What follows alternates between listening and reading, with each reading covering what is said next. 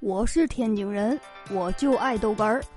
天津人讲笑话开始了，说是一个毒蛇呀，跟一个蟒蛇在一块讨论谁的捕猎方式更好。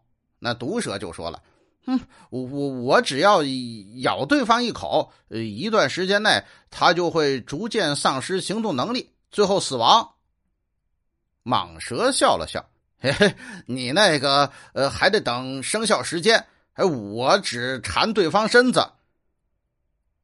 这毒蛇呀，听完了就大骂：“你你你竟然缠人家身子，你真下贱啊！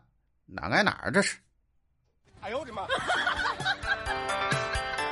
我们单位啊有个业务员，长得非常漂亮，哎，业绩也非常好。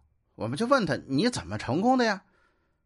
然后这个姐姐说呀：“哦，我每次上门，嗯。”都同男主人说，嗯，都同男主人说，美人计啊，不是吧？你付出这么大，没有，你真缺德。我我我是同男主人讲咱们这东西好，然后我还说上一句，你不必急着买，以后我会总来跟你说的。我一说到这个时候，那个女主人就马上就买了，让我再也不用去了。